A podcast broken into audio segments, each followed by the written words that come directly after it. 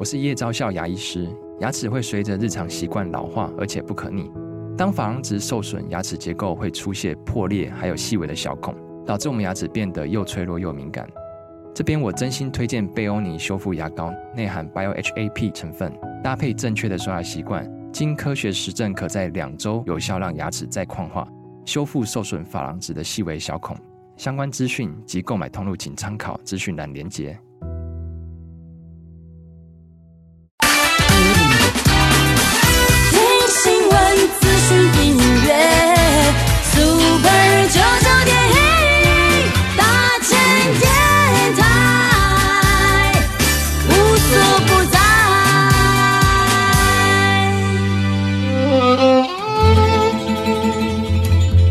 一段关系都是一门功课，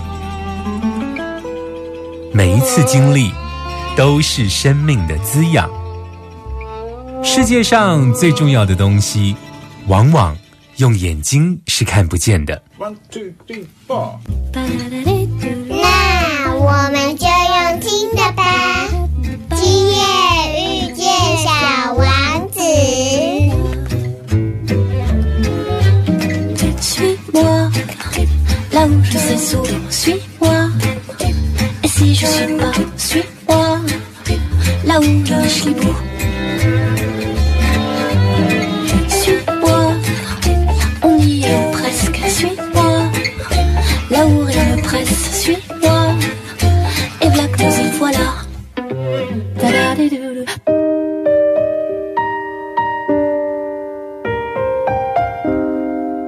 收听《今夜遇见小王子》，每周六晚上八点，周日晚上九点，阿光会准时在 FM 九九点一大千电台与你相遇哦。在今天呢，阿光还是要跟大家来介绍我的一位好朋友哦。我跟他的认识也蛮特别的哦，其实是大概十几年前吧，就是我那时候呢，经常的我的工作性质经常会办活动。那其实，在台湾大道那时候叫中港路吧，中港路跟中闽南路口有一间巷子里头有一间白色的洋河式的这个咖啡厅，叫做 Follow 咖啡哦。那当时的这一个主人啊，叫王叶萌，也是阿光的好朋友。那当时是为了呃办一些小型记者会啊，会跟叶萌来接洽，然后认识他。当时的他呢，其实是一个音乐人哦，他曾经创作过一张专辑，叫做《漂浮手风琴》。这张专辑呢，其实曾经入围了第十五届的金曲奖最佳流行音乐演奏奖哦。那同时，这张专辑呢，也入围了当时格莱美的最佳唱片的包装设计哦。所以，当时的叶萌呢，在我看来就是一个。音乐人的样子，然后他的人有一点慵懒哦，然后自己跟他的女朋友开了一个咖啡厅，然后呃养了几只猫，然后就是这样慵慵懒懒的。可是呢，一晃眼十几年过去之后，阿光再一次的跟叶萌相遇哦，但当时的叶萌呢，他整个。讲话方式开始有很多新时代的语言哦，那包括他就聊了很多有关于占星哲学的话题哦。我很惊讶，因为叶萌他自己是清华大学的一个理工男哦，所以当时我会觉得我跟他聊天好像聊不了几句。第一个阿光不懂音乐，第二个阿光自己比较是那种文青派的，他比较不是那种呃理工理性思考的这种。像阿光在讲话或者是在描述一件事情的时候，我比较是那种图像思考，我习惯去勾勒那一个情境跟场景。可是呢，叶萌很不一样，他经常会在谈一件事情的时候，他有他的理工的那种背景的一个思虑哦。所以，嗯，再一次跟他相遇的时候，我发现他用了很多这种新时代的语言，然后在谈他的占星哲学的时候，我有点讶异哦。所以今天就特别。我们的疗愈大来宾阿光为大家邀请到我的好朋友王叶萌哦，我们马上回来。慢点，慢点，慢点，让灵魂跟上我们的脚步。欢迎疗愈大来宾。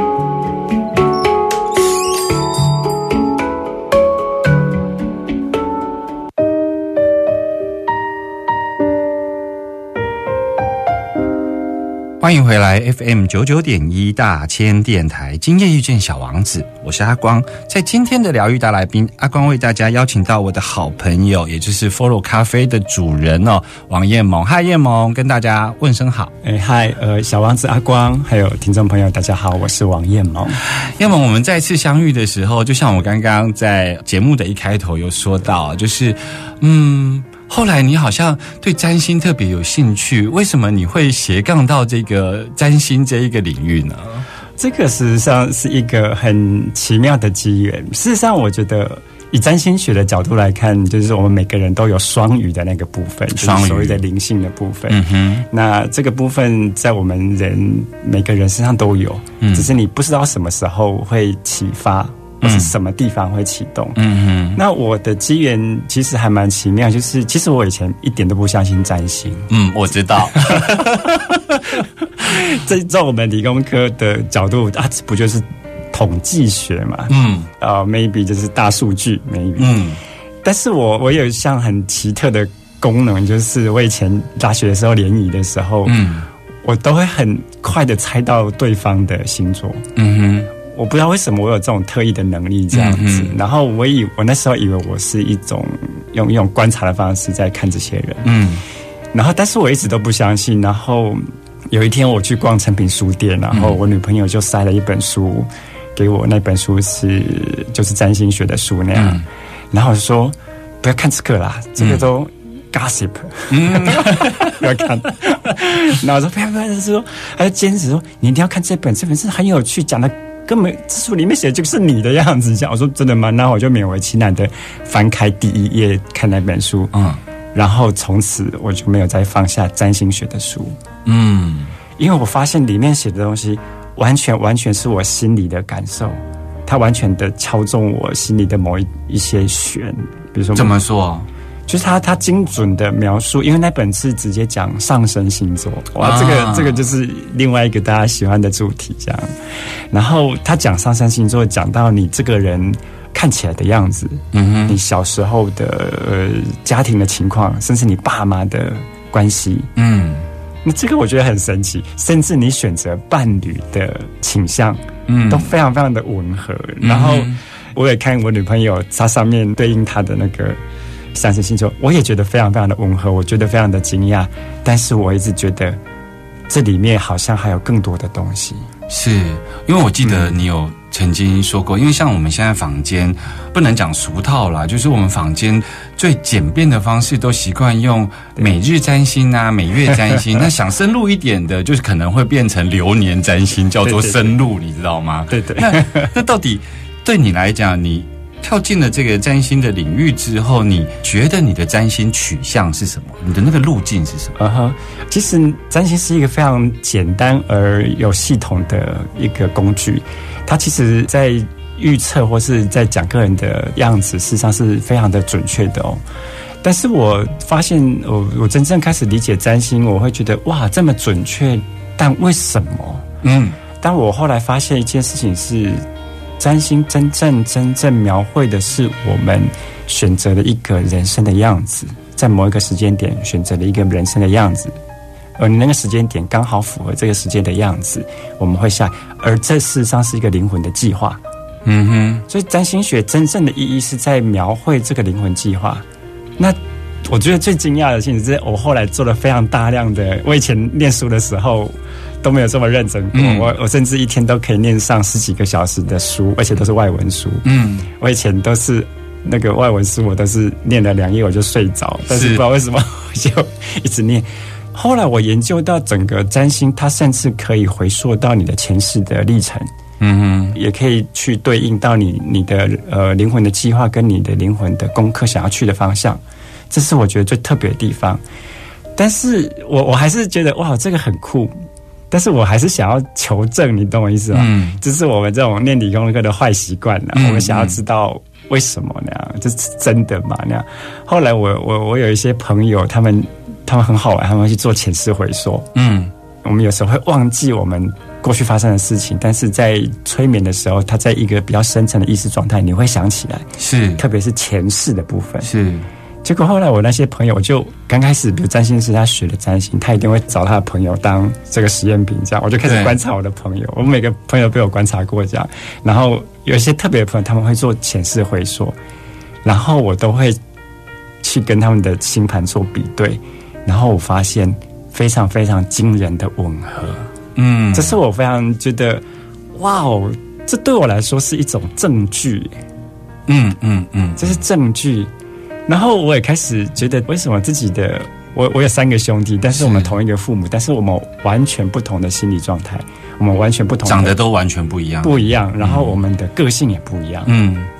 那我就觉得这个不合理，因为你在同一个家庭长大，基本上你们要一样，嗯但是我们不一样。这这事实上最好的解释是，你们都带着前世的记忆来这里。或者你带着前世的性格来到这里，这样子，然后混合你这一世得到的身体，嗯性格这样。然后我有一些心里很深的恐惧，是我哥没有的，嗯但在我的星盘上是有显示的。嗯哼，这个我觉得很奇妙。然后一直到有一天，有一个朋友在一个场合认识了一个朋友，他根本不认识我，来看到我第一眼就说：“王彦萌，我认识你，我知道你的过去，你的过去有什么什么什么什么故事。”这样。嗯然后听到整个就是，我本来要去上厕所，在厕所前面碰到他，然后我就扔到我忘记我要上厕所，我就抓着他问说：“为什么会知道这些事情？”他就说：“我就是知道，而且我们以前是朋友。”他跟我这样讲，然后非常非常期待，因为他讲的故事跟我星盘的符号百分之一百哦，百分之一百 match，、嗯嗯嗯我真的觉得哇哦，这个是另外一个证据。嗯嗯嗯，但这种故事有时候你有时候听人家提起来，你会觉得哦，好，可能就是一个故事这样。但是我不知道为什么，我又碰到后来隔了一两个月之后，我在另外一个场合又碰到另外一个朋友。那那一阵子不知道为什么，可能是我的灵性要就是嗯那个双语的能量在启动的时候，我碰到另外一个朋友，那个朋友是一个颂钵的治疗师。嗯结果后来我发现他他会透过这个震动声音的震动去读取你的灵魂的记忆，嗯那它存在你的细胞里面。嗯嗯，这个我不知道他有这种能力，是后来我去呃去跟他做，他帮我做那个颂钵的疗愈的时候，他他告诉我，就我他疗愈完之后，他跟我说：“哦，叶某，你我读到你的前世故事耶。”哦，你前世好辛苦哦，你有怎样怎样怎样怎样，然后我真的是吓到呆掉。那天我真的是大概是我这辈子算是很难忘的经验之一，因为我非常非常惊讶，因为他讲的故事跟我的星盘也是吻合的，而且他讲的故事跟我另外一个在那个场合碰到的朋友讲的故事是一样的。所以叶萌其实是在告诉我们说，呃，你理解到的占星这件事情，它其实是一个呃灵魂计划。我们之所以会准，是因为那个灵魂计划本身就有一些设定在那里。所以当我们用肉身再去做占星的时候，它当然会，它那个指向当然会准，是因为那个计划本身就就有一定的轨迹了。对对对，事实上，占星它在描述的是一个心理的状态，是一个心理的动力。嗯哼，比如说母羊，母羊就是横冲直撞 maybe，嗯啊，有的就是会展现出它很有勇气，嗯这是一个心理状态。嗯但是它会显化在你，你会创造一个你的意识状态，会创造一个事实去符合你的意识状态。嗯比如说，你可能在一个充满了挑战的环境，比如说你就是一个奥林匹克的选手，嗯。像这样子。我想叶萌在跟我们讲说，占星其实不是一个统计学，然后刚刚在讲说，占星其实是它有一个灵魂计划在那里。之所以会准，是因为那个灵魂计划的蓝图本身就存在的，所以当我们用肉身去看的时候，它其实是准确的。可是我相信很多身心灵圈或者是呃我们听众朋友在这里都会想要问一个问题：那在这里头的自由意志是什么？我们马上回来。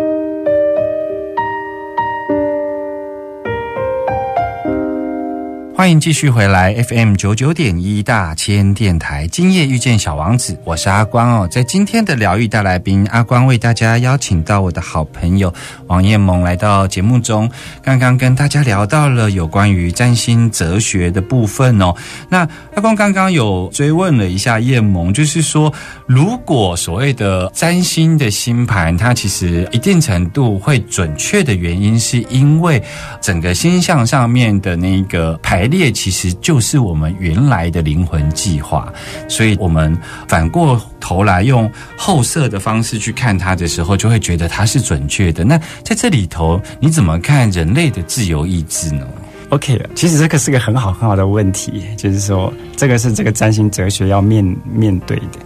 但事实上是这样，就是说占星它给我们的是一个所有的星座都意示着十二种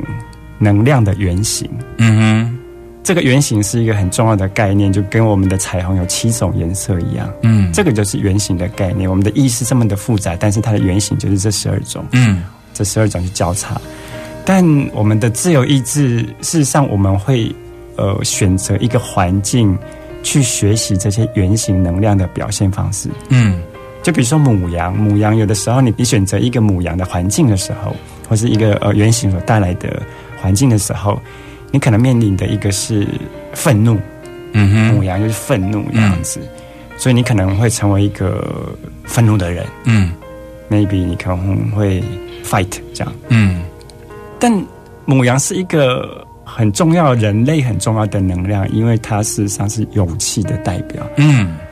嗯，有的时候，你有这些能量，你才会愿意做出你可能会犹豫不决的事情，或者嗯有做出其他人不敢做的事情。嗯这就是勇气嗯，这也是母羊。嗯，就这里面的自由意志是在于这些原型的不同的层次。嗯，所以在你的看法里头，比方说十二星座这个十二星座的原型，它相对是能量上是中性的，但自由意志是在它针对在这个原型，包括它现在物质世界的环境里头，对。它自由意志是能够呈现出不同的样貌。对，那不同的学习途径，是。那那个学习途径是来自于自己自由意识的选择，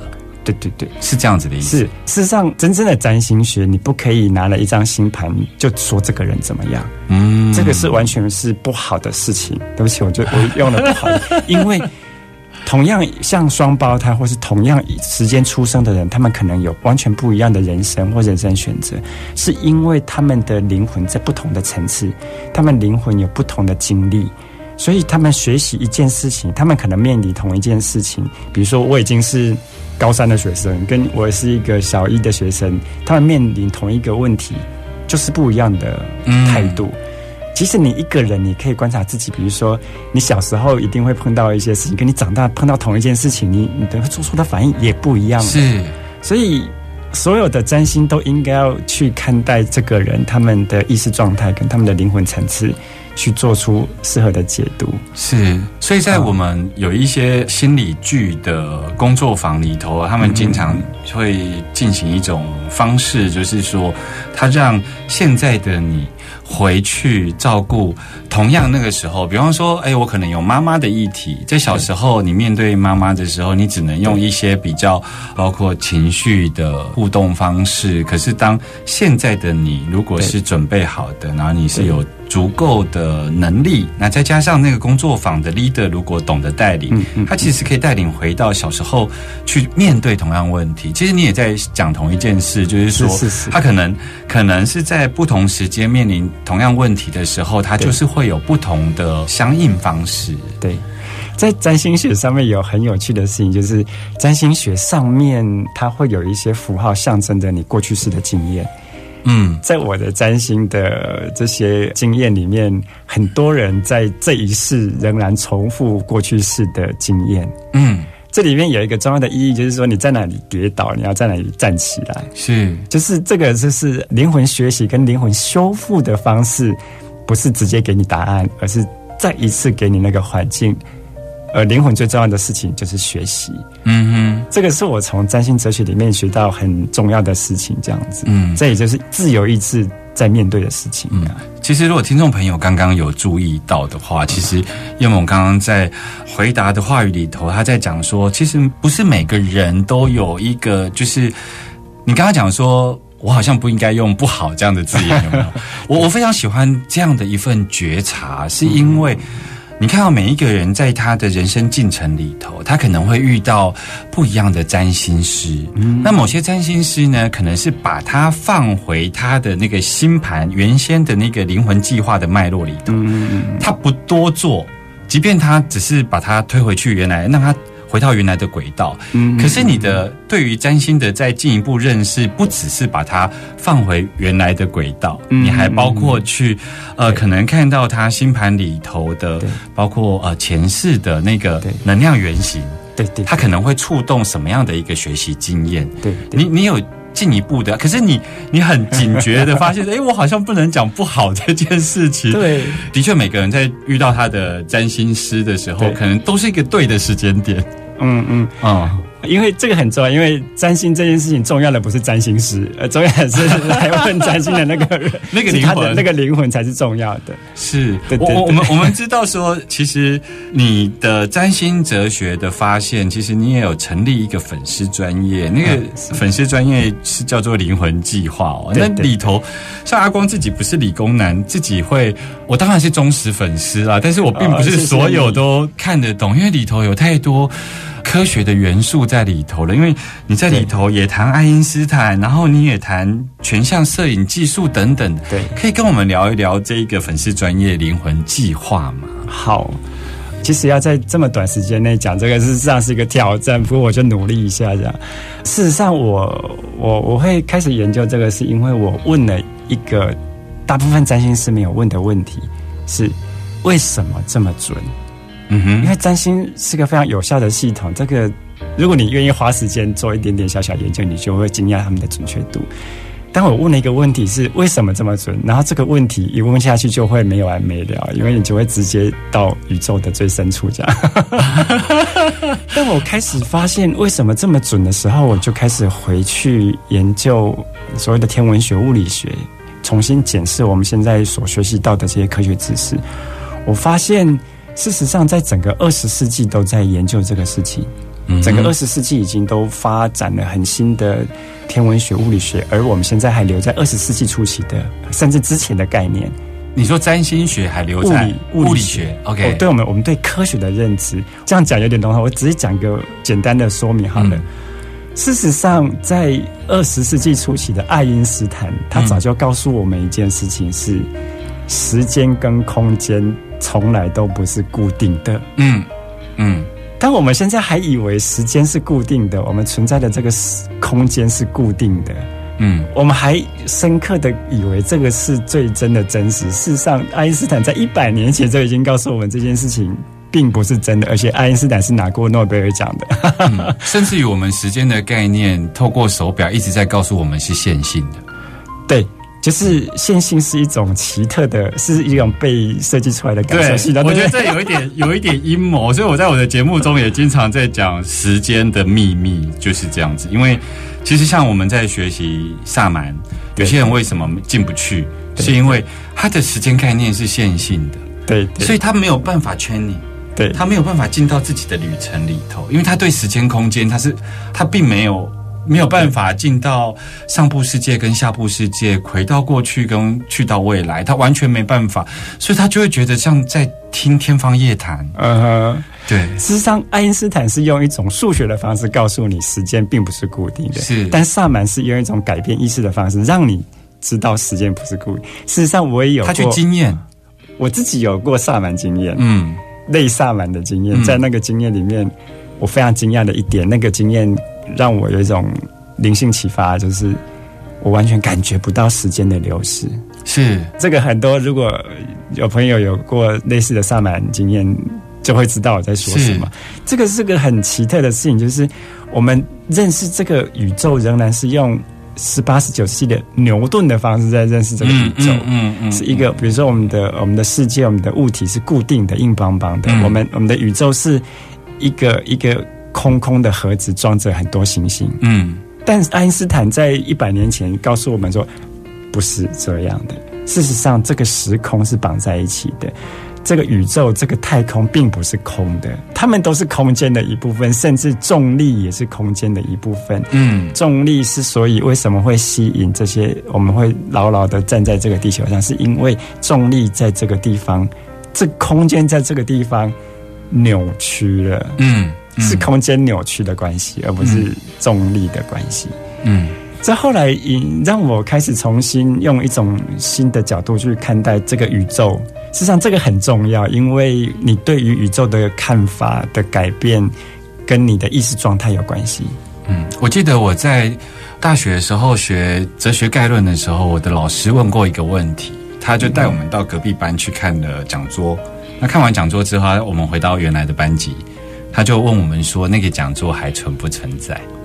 ？OK，哇，这好哲学的。嗯，他就问我们，就你如何确切的知道隔壁那个讲座还存在？嗯那他让我们去讨论很多不一样的思考途径。嗯你你去辩证它的存在是存在在你的脑海，所以你先认知了它，嗯还是你真实看到它？它是以这一种样态出现在，它有没有可能是别种样态？只是我们共同称它叫做讲座。嗯嗯所以它就会有很多个面向的讨论。我记得你讲到这里，我就想起我那时候哲学老师是这样子在带我们认识 所谓的时间跟空间。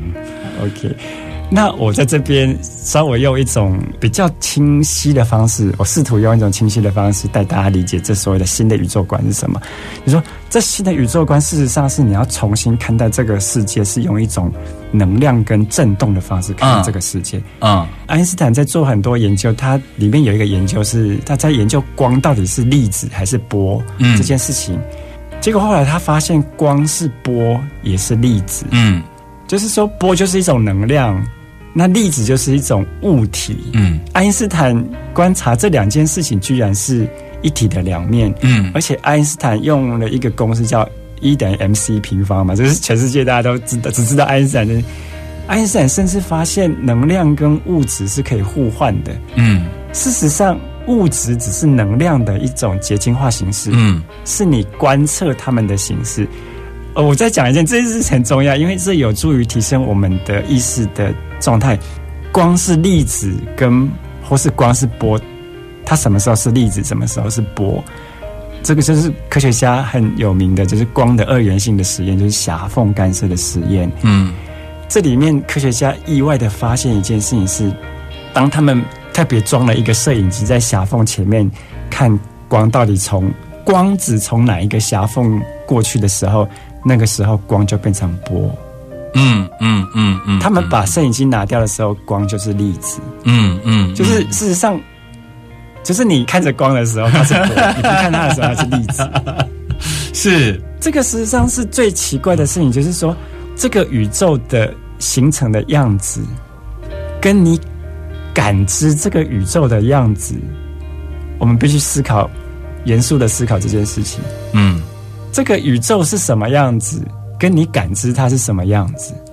好，我简单再讲一次，这个宇宙整个宇宙是用一种波动跟能量的方式在运作，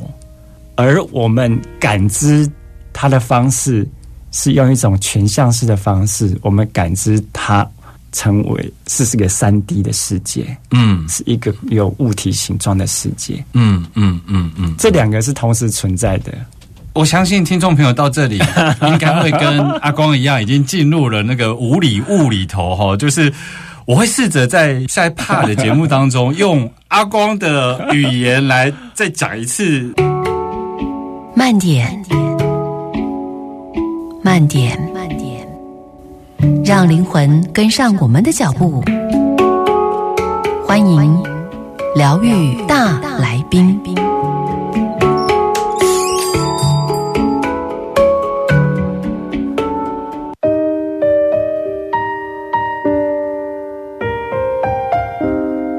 你现在所收听的是 FM 九九点一大千电台，今夜遇见小王子，我是阿光。在今天的疗愈大来宾，阿光为大家邀请到我的好朋友燕萌来到节目中。刚刚呢，我们有讨论到，就是阿光走进了无礼物，不晓得听众朋友是不是跟阿光一样？其实叶萌有谈到说，所谓的一个实然的宇宙跟我们感知的宇宙之间的关系，这个部分，嗯，阿光有一点 confuse，好你可以针对这部分再给我们多一点解释嘛？好，这个的确不太容易。那我用一个很简单的比喻来做这个说明，就比如说我们有一张光碟片，是那光碟片上面就是它记载的是一些讯号嘛，零一零一。你想想，这个光碟片记载就是一种波动，嗯哼，然后你把它塞进电脑里面，电脑里面有个 CPU，CPU 就会解读这些零一零一零或是这些波动，所以电脑会解读它，哦，这是一张图，嗯哦，或者这是一首歌，这样。所以这个过程就很像我们的意识，或是在大脑在意识在感知这个宇宙的过程。所以宇宙里头有很多的零一零一零一，就像在光碟片里头的这一些基础元素。然后我们的人的大脑其实是一个超级电脑，呃，应该说是一个翻译器，是一个感知器。这个宇宙事实上应该是说是震动，而不是零一零，它是一个震动。是我们很多很多的科学都证明了，像因态学啦、呃光的二元论啊，甚至全像素都证明了这个宇宙都是震动，是而我们只是我们的意识或是我们的大脑把这个震动感知成我们现在看到的三 D 的世界。OK，所以假设这个光碟片我去阅读完之后，它是个图片，然后我们就会认为这个图像就是宇宙。对如果它是个音乐，我们所听到的音乐，它就会是我们所认知的世界。是是是是，所以你在跟我们讲说，宇宙的样态跟我们感知的宇宙，这中间其实是有一些差异的。对，是有一点不一样，就是它有一点些微的不一样，这个很重要，这值得我们好好的感觉一下。所以就这个命题而言，它放在科学类别的时候，或放在身心灵类别的时候，它都会是一个非常重要的题目。对，所以像你刚刚跟阿光聊到，就是说我们的科学其实是还停留在就是牛顿之前的那个科学认识哦。我们可以多聊一聊这部分吗？OK，呃，事实上，新的宇宙观应该要来到一种，这个宇宙事实上是一个震动或是波动形成的宇宙。那这里面有一个很重要的事情是，我们的意识也具有波动跟能量的形式。嗯，你事实上，我们现在每个人，我们现在在讲事情，在思考一件事情，他们事实上都像是火花那样子的散播能量，嗯这是被证实过的事情。嗯所以我们的这个宇宙事实上是一个震动，是一个波动。我们的意识也是一个震动，也是个波动。所以这里面我们必须要离开牛顿告诉我们的宇宙观。牛顿以前告诉我们的宇宙观是，这是一个太空一个盒子装了我们，装了星星，所以我们跟人之间是分离的个体。嗯这个是牛顿之前的宇宙观。嗯，但从爱因斯坦开始，我们从宇宙、从能量波动、从意识，他们都是具有相同的能量波动的形式之后，我们开始要发现，原来这个都是同一件事情。嗯。当我们的意识是一种波动，是一种能量的时候，我们会发现，才有办法解释为什么有一些人会心电感应，嗯嗯嗯嗯。为什么有一些人会通灵，或者他们会得到奇特的不同的讯息。这也可以解释说，为什么我们这个宇宙的运行、星星的排列跟我们的人生这么的密切相关，嗯。因为他们都是一种震动跟能量的形式，嗯而我们只是感知到，哦，这个是一颗星星，而，这个转到这里。嗯，那这里非常非常重要，是因为我们有很多很多的问题是在于我们被物质化或二元对立。嗯。就比如说以牛顿以前的观念，那比如说人跟人之间，或者星星跟世间星之间是一个独立的个体的时候，这会有个我做个比喻好了，是比如说我们用这种二元物质化的观点在看待的时候，是比如说我我给你一块钱，嗯。就意味着是我失去一块钱。嗯。但是如果我们用能量的观点来看待这个事情的时候，是我有一个震动，你有一个震动，嗯。我们可以互相共振，嗯，所以我们就会变成，我们可以一起变成十倍。听众朋友对牛顿或一般人对牛顿，就是不是理工男对牛顿的理解，其实我们就是记得他万有引力嘛。对，哦苹果掉下对来，，所以苹果掉下来就是一个分离的过程。是那所以，当我们去感知这一个世界有这一个重力、对加速度，然后是信以为真的时候，我们就认知了分离这件事。嗯。可是如果我们今天是用一个大地的观点，对。就会发现说，它其实就是落地是为了长出另外一棵苹果树。如果我们相信了这一个不是分离观点，不是先相信了牛顿的分离观点的时候，而是以这个所谓的全向的或者是是震动的，我们就会发现说，它其实是有可能苹果掉下去之后就会长出另外另外，所以那是一个合一的概念，是是可以这样去理解你刚刚说的事情吗？是是是，但苹果的故事是有另外的故事。但我觉得我很喜欢阿光的这个比喻，因为它仍然也是在一种合一的概念，这样一个 cycle。这整个星体，我们的人的意识、十二星座，跟整个行星运行的方式、宇宙运行的方式、银河运行的方式，都是用一种能量、用一种周期循环的方式在运作。嗯，这个是非常重要的概念。我们在整个我们地球绕着太阳转，太阳绕着银河系转。嗯，银河系 maybe 绕着一个更大的宇宙中心在转，而这个转是一种螺旋式、一个圆锥体式的，而不是在原地打转。嗯嗯，而在每一次的你在每一次的绕行，在每个周期之后，你的速度都会加快一点。嗯，这个是圆锥的转法。嗯，所以我们在每一个周期，我们都会做一点改变，我们的意识状态会做一点提升，这是最重要的概念。所以，如果回到今天的主题，就是占星学上，就是星体运行有它自己的一个能量震动的方式。可是，你又提了另外一个观点，就是包括阿光刚刚的提问，包括自由意识，它都可能是一个。意识层面的震动，而这意识层面的震动其实是加入这一个星体的震动的一部分，它是加入在那里头的，所以它的确是可以，呃，某种程度可以这么说，就是人跟宇宙的能量震动是一致的，是一致的。事实上，呃，有一个有一门学科叫做全像摄影，嗯。他们发现全像摄影有一些奇特的功能，就是说，他们全像摄影的照片、平面的照片可以投影出一个三 D 的影像，但他们发现这个照片你随便剪一个角落下来，它仍然可以投出完整的三 D 照片。所以这个意思是说，你一个片段就拥有全部的资讯。嗯，这个是一个很重要的概念。你那个脚底按摩师傅，你按你的脚就知道哦，你你的肝不好，然 后你肾缺水，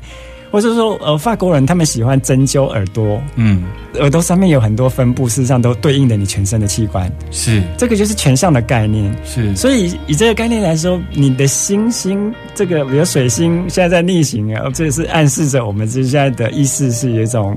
可能不是很顺的情况下，这个是一种。全向的方式在对应，而不是说水星它真的逆行了，不是。嗯嗯，这是一种全向的方式。是，所以这个最重要的意义是什么呢？最重要的意义是我们每个人就是这个宇宙啊。所以其实你 你大胆的在讲了一件事情，就是我们现在所认识的科学，只是这个阶段的科学，然后。有可能我们感知世界的方式，整个意识层面的提升的时候，我们就会有认识新科学的产生。对对对对，有这样子的一个进程的关系在里头。对对对，你小学念一些小说，你可能念不懂，可能比如说你上大学的时候，你就会念得懂啊。嗯，这就是你面对同一个东西，但你的意识状态已经不一样了。所以听起来是我们在人世间，我们如果很努力，我们就为这个世界多添加了一些意识，但是我们也可以不努力，因为整体意识也往那个方向在进行。对，但为什么不努力呢？努力比较好玩。不努力还要再重新努力一次。我我想啊，因为时间的关系，就是呃，今天呃，阿光特别邀请叶萌来到节目中。我不晓得听众朋友如果有一些 呃理工背景的，可能会很有感觉啦，会知道说原来占星是可以用这样不一样的角度来看哦。对。那如果你跟阿光一样，就是嗯，只能转译成自己的方式，其实也不错。那当然，如果你跟阿光的有些听众朋友一样，如果你在这一集的时候呢，就是听到睡着，其实也很好，因为我觉得那也是另外一种聆听的方式，用灵魂聆听的方式。今天非常谢谢叶萌来到阿光的节目当中哦。小王子说：“星星发亮是为了每一个人有一天都能够找到属于自己的星星。”我们下周见喽，拜拜。